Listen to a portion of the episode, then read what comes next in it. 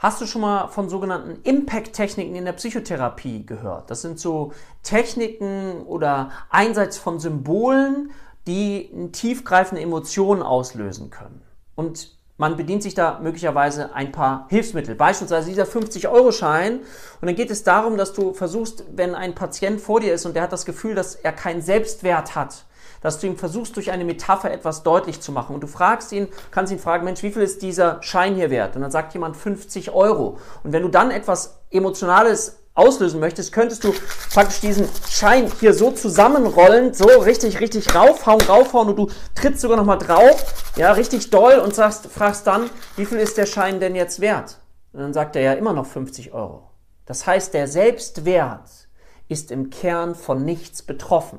Das mal als kurze Idee zu einer Impact-Technik.